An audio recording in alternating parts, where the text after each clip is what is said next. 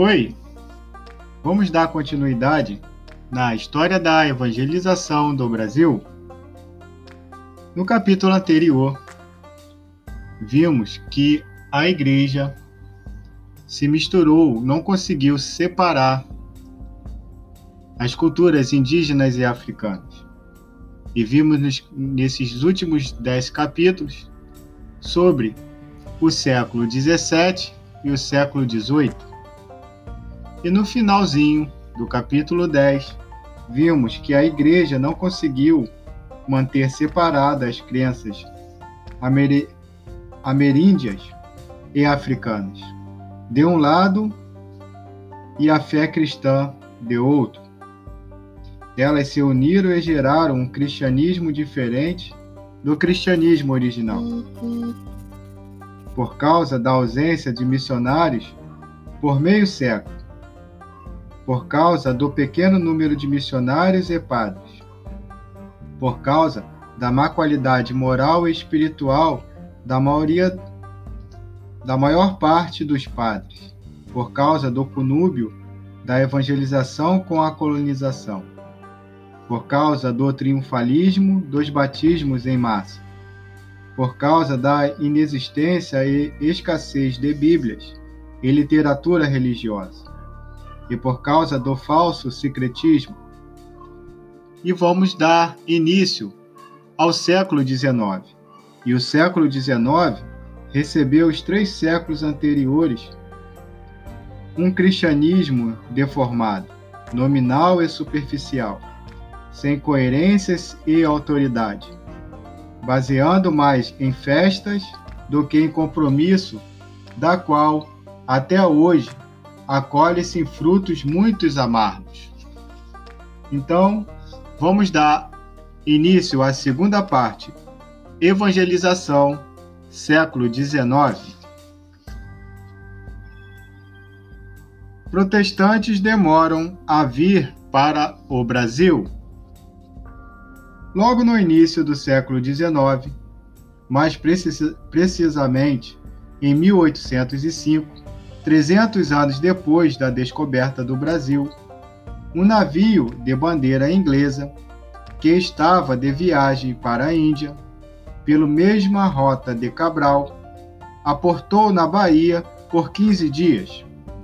Um dos passageiros, de 24 anos, formado em matemática em Cambridge e ordenado ministro anglicano três anos antes, desceu do navio e foi conhecer a terra ensolarada que estava à sua frente. Ele se chamava Henry Martin e era apaixonado por Lydia Greffield, uma inglesinha indecisa que não lhe dizia nem que sim e nem que não.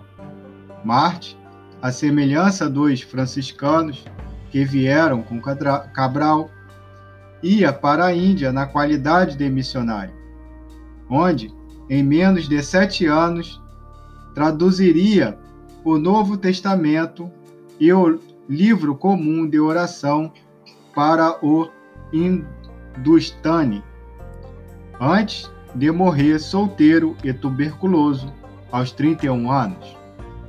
Em terra, o jovem em trânsito se encontrou com pessoas importantes e com alguns sacerdotes católicos romanos, com os quais conversou em latim e francês, como Paulo, que ficou impressionado com a grande quantia de altares na cidade de Atenas, que está relatado em Atos capítulo 17, 22, 23.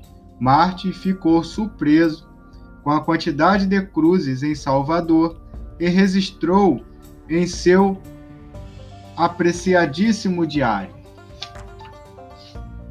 Diz assim: Que missionário será enviado para trazer o nome de Cristo a essas regiões ocidentais?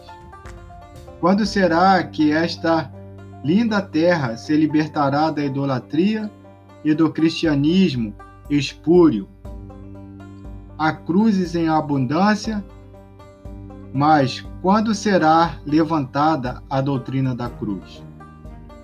Então, a evangelização do Brasil estava nas mãos dos missionários e dos padres católicos romanos, salvo a rápida presença de pastores de língua francesa no Rio de Janeiro, por ocasião da ocupação francesa em 1557 a 1558, e a presença um pouco mais demorada de pastores de língua holandesa no Nordeste brasileiro, por ocasião da ocupação holandesa em 1630 e 1654.